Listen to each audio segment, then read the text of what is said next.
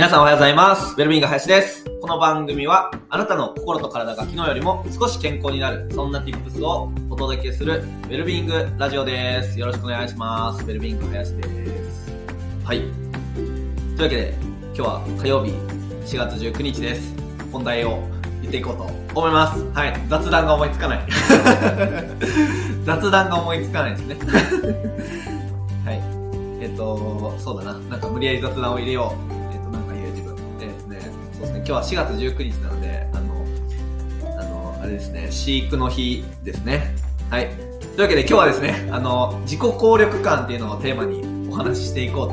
と思います。皆さん自己効力感って聞いたことありますか？あの、肯定感っていうのは聞いたことある人多いと思うんですけど、えっと、それとは若干違っていて、まあなんかその辺もね、踏まえて話そうと思います。で、自己効力感っていうのはですね、えっと、セルフエフィカシーって言ったりするんですけども、えっと、自分があるものを達成できるかどうかっていう能力に対する自己評価のことですね。これをやるってなった時に、それを自分は達成できるかどうかっていうことに対する自己評価ですね。能力に対する自己評価。これを自己効力感。セルフエフィカシーと言います。はい。その確信の度合いですね。で、これはですね、えっと、カナダ人の心理学者、あの、アルバート・バンデューラっていう人がですね、あの、提唱した概念で、自分が直面している課題を克服できるだろうという期待や自信のことです。で、これから行うことに対して自分はできそうだって思えることを自己効力感と言います。はい。カナダ人のバンデューラ先生がね、あの、言ったらしいですね。うん。これを自己効力感と名付けようみたいなね。なんかそういうのいいですよね。なんかこう歴史にの名を刻むんだよね。なんか自分が開発した概念みたいなね。どうやってやるんだろう。はい。で、バンデューラ先生はですね、あの、人が課題に直面した時に、それをどう捉えるかで、課題を克服するためのモチベーションに変化が起きるっていうことに気づきました。で、そのモチベーションがですね、その後の行動に影響するっていうふうに考えました。はい。だそうです。で、えっと、自己肯定感との違いなんですけども、まあ、自己肯定感っていうのは、なんだろうな、あの自分の存在に対して自己評価するっていうことですよね。自己効力感、あの、すごい、な、なんだろう、こう似てるから、ちょっと音声でね、ちゃんと聞き分けていただきたいんですけど、自己効力感っていうのは、 efficacy って言いますね。 efficacy は、えっと、能力に対する自己評価なんですけど、自己肯定感、 self-esteem って言うんですけど、あの、 self-esteem の方は、自分の存在に対する自己評価なんですね。あの、自分という存在が、えっと、なんだろうな、いていいというか、価値があると思えるかどうか、なんか自分自身の存在を認められているかどうかっていうのを、えっと、セルフエスティームって言います。はい。これが自己効力感ですね。まあなんか、わかりやすく言うと、あの、タイムライン、時間軸で考えたらよくて、えっと、過去から現在に対して OK を出せるっていうのは自己肯定感ですね。過去から現在までに対して自分の、えっと、存在に対して OK 出すのが自己肯定感。で、えっと、効力感っていうのはその現在から未来に対して、えっと、未来自分はできるって思えるかどうかっていうのが自己効力感ですね。まあそんな感じで考えていただいたら、肯定感は過去と現在。効力感、エフィカシーは未来に対して。で、まあ存在に対してなのか、能力に対しての評価なのか。まあ両方とも自己評価ですね。はい。っていうのが、えっと、エフィカシーとエスティーム。効力感と肯定感の違いという感じです。はい。で、えっと、このね、自己効力感っていうのなんですけど、えっと、日本の若者とかは低い傾向にあるっていうふうにあの言われています。例えばなんかこう将来に対する、あの、なんかこう自分は役立てそうかみたいなね、社会に対してなんか価値を発揮できそうかみたいな、なんかそういう将来の希望だったりとか、なんかそういうのも国際比較で見ると低い傾向にあります。うん。まあなんか、そんな気がしますよね。あの、これ若者子供白書とかで調べていただいたらいろいろ出てくると思うんですけど、うまくいくかわからないことにも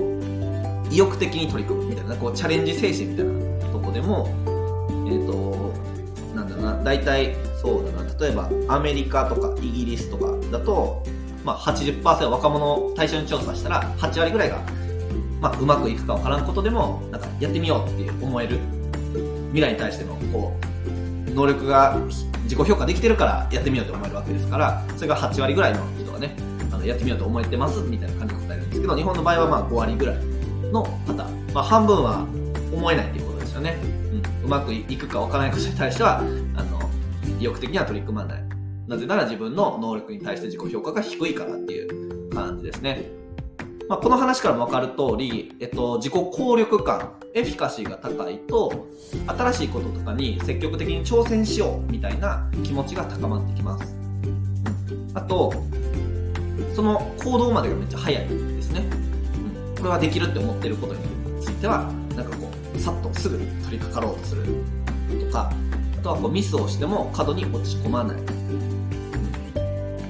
できない理由よりもどうすればできるかっていうのを積極的に考えようとする。あとは前向きな発言が多い。周りから学ぶ姿勢を常に持っているみたいなことが自己効力感が高いと,、えー、と特徴としてあります逆にですね自己効力感が低いとどうなるかというと新しいことには積極的に挑戦しない実行に移すまでが遅い。で諦めるのが早い。ネガティブな発言が多い。とねなんかそういう感じです。はい。なのでですねあの日本全体でエフィカシーを上げていく自己効力感を上げていくとなんかもっともっとこう挑戦しようぜみたいな雰囲気であったりとかなんかこう、まあ、失敗してもいいよね。もう一回やっていけばいい、ね、でそしてきっとやれるだろう。いつかできるだろうっていう雰囲気が高まっていくっていう感じですね。なんかそっちの方がいいですよねはいでこのエフィカシーなんですけども、もうエフィカシーって言いますね。自己効力感のこと self-efficacy っていうので、 efficacy って言いますね。で、このエフィカシーは自然に上がるんじゃなくて、実は個人が自らこう作り出していくことができるっていうふうなことが、えっと、まあ、研究とかで言われています。あの、いろんなね、こういう、あの、セルフエフィカシーの論文とかね、あって、まあ、こういうのにもね、あの、書いてます。はい。で、5つ要素があるんですけども、まず1つが、えっと、達成経験ですね。うん、これは非常にわかりやすい。自分自身が何かを達成した、何かを成功させたという経験がエフィカシーを上げてくれます。えっ、と、例えばそうだな、自分がフルマラソンに出るってなった時に、エフィカシーが低いと。42.195キロはきっとできないだろうって思う。でも、えっ、と、過去あ、というか3キロしか走れなかった自分が5キロになったとか、ちょっとこう距離が伸びたっていう経験があれば、あ、このままやっていったらきっと42.195キロも走れるんじゃないかとか、僕だとこの間ハーフマラソンに初めて出たんですよね。あの、3月、3月にハーフマラソンに出たんですけど、まさか自分がハーフマラソンを走りきれると思ってなかったです。なぜなら、えっと、1年前とかは3キロとか5キロ走るだけでもうヘッドヘッドだったんで、でも21キロ走れたわけですよ。で、この達成経験は僕をおそらくフルマラソンに出場するという行動を促しますよね。きっとできるだろう。だって3キロ、5キロしか走れなかった自分が21キロ走れたんだから、じゃあその延長線上にある42.195キロもきっと走れるだろう。みたいなのが、えっと、エフィカシーを上げる達成経験ですね。で、もう一つが代理的経験、モデリングって言ったりするんですけども、えっと、自分以外の人ができている、達成しているのを目撃すると、あ、自分にもできるんちゃうかって思う、みたいな感じです。で、特に、えっ、と、自分よりも、なんかこう、能力が低いなって思ってる存在が達成できると、より上がりやすいっていう傾向があります。はい。面白いですよね。まあ、そんな感じなんですよね、人間なんて。そうだな。例えば、まあ、僕、3歳の娘がいるんですけど、3歳の娘が何か、うん、まあ、YouTube で大成功すると僕もできるんちゃうかって思えるみたいなね、こととか、ちょっと今の分かりにくいな。で、なんかいるじゃないですか、身近なね、友達とかでも。なんか友達がなんかこうね、あの、やってのけるのを目撃すると、あの、こいつができたんやったら俺にもできるんちゃうかってね、思えてくる。そういうのが、えっと、エフィカシーを上げる一つの条件ですね。まあ、なので、なんかこう、やっぱりどういう人と関わるかってめっちゃ大事で、自分もやれるって思ってる人の周りにいると、自分もその影響を受けてくるんですよね。なんか自分もやってみようっていう感じになってくるとか、なんかできてる人が周りにいると自分も挑戦してなんかこうできるんだって思えてくる。これが代理的経験です。で3つ目言語的説得ですね。あなたに能力ありますよ。であの言われる。人から説得される。なぜならあなたには過去こういうことをやってきた経験があるしあの日々こういうふうに頑張っているしだからできますよってこう説得されるとあそうか確かにできる気がしてきたみたいな感じです。だから論破されたいですよね。そういうのそのなんか論破屋さんとかいいかもしれないですね。あなたの自己効力感を上げる論破はい論破って言ってあなたの、はい、できる評価を能力の評価を上げますっていうね。そんな感じです。えっと野球少年がイチローと出会ってでイチローが「あ君ならメジャーリーガーになれるよ僕が言うから間違いない」って言われると「えイチローに言われたなんかできる気がしてきた」みたいなあのメッシに君は絶対プロサッカー選手になるよって言われたら、え、メッシに言われたチームで俺だけ？みたいな。自分はずっとベンチにいるのに、なぜだか自分だけ言われた。きっとやれるだろうって言って、プロサッカー選手になっていくみたいなね。あの、言語的説得で人のエフィカシーは上がります。意外と単純ですよね。意外と単純。あと、情動的喚起っていうのはあります。あのまあ、要は感情高揚感ですね。あの、感情ですなんかそれのことを考えるとワクワクするとかなんかドキドキするとかなんかそういうテンションの上がり具合でなんかこうできるって思えてくるっていうのがありますあと達成イメージですね5つ目達成イメージ。自分がそれを実際に達成する瞬間のことをめっちゃ考えてみてなんか、まあ、それによっても情動的関係が起こりますしこうワクワクしてくるしなんかできる気がしてきたみたいなね。あのそっちに未来の自分できてる自分に対して臨場感をどんどん沸かせていくっていうのがエフィカシーが上がるっていうことにつながります。はい。この5つですね。達成経験。まあ小さいハードルを作ってあできたっていう感覚を積むで代理的経験モデリングですね自分以外の人が達成したっていうことを知る情報として得るっていうことですねで言語的説得あなたならできるって言われる。もしくは自分で言う。あの、自己暗示とかもそうですね。自分で自分に説得する。言語的説得をするっていうのも、あの、アファメーションとか言ったりします。はい。で、4つ目が、ドキドキ、ワクワク、ポジティブな、えっと、感情を、その、やることに対して持つっていう。どうやって持つねっていうことがあると思うんですけど、その持ち方っていうのは、えっと、達成した状況をイメージするっていうですね。はい、この5つが人の自己効力感を上げてくれます。はい。で、どうですか？分かりましたか？自己肯定感。過去、現在に対する存在の自己評価か自己肯定感。で、こちらも、え、ー、と、割と低い傾向にあるって言われてるんですけど、うん。で、それと効力感っていうのは別で、能力に対する自己評価ですね。自己効力感は。そんな感じです。皆さんどうですか？なんか、何かを達成する能力、自己評価高いですか？どうですかね？なんかね、あのー、僕の実体験で言うと、今、音声配信をやってるんですけども、僕、継続することに対する自己評価めっちゃ低かったんですよね、今まで。何をやっても、あの、続かないって思ってたんですけど、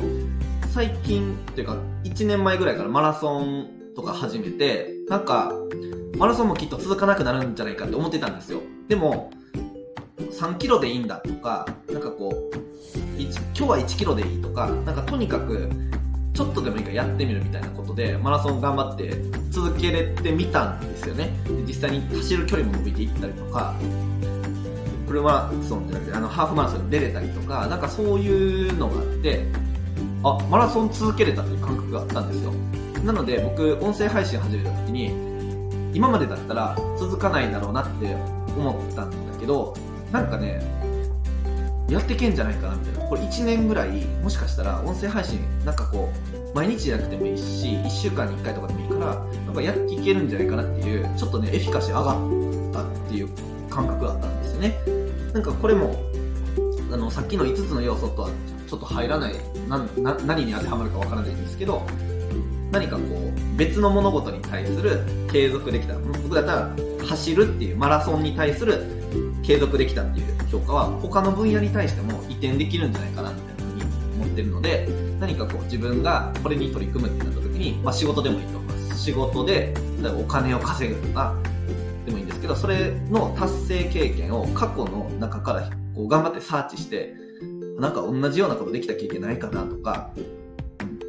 何かこうプレゼンだったりとか、あの、そういえば高校の発表会の時めっちゃできないと思っとったけど、なんか直前で頑張って頑張っていろんな準備をして、すげえ発表したらみんなを感動させれたっていう経験、そういえばあったな。だから今回の会社のプレゼンでもきっとうまくいくだろうっていうふうに過去の経験から頑張ってサーチしてきて、自分で自分自身の能力に対する自己評価を上げていくとか、なんかね、そういうのはね、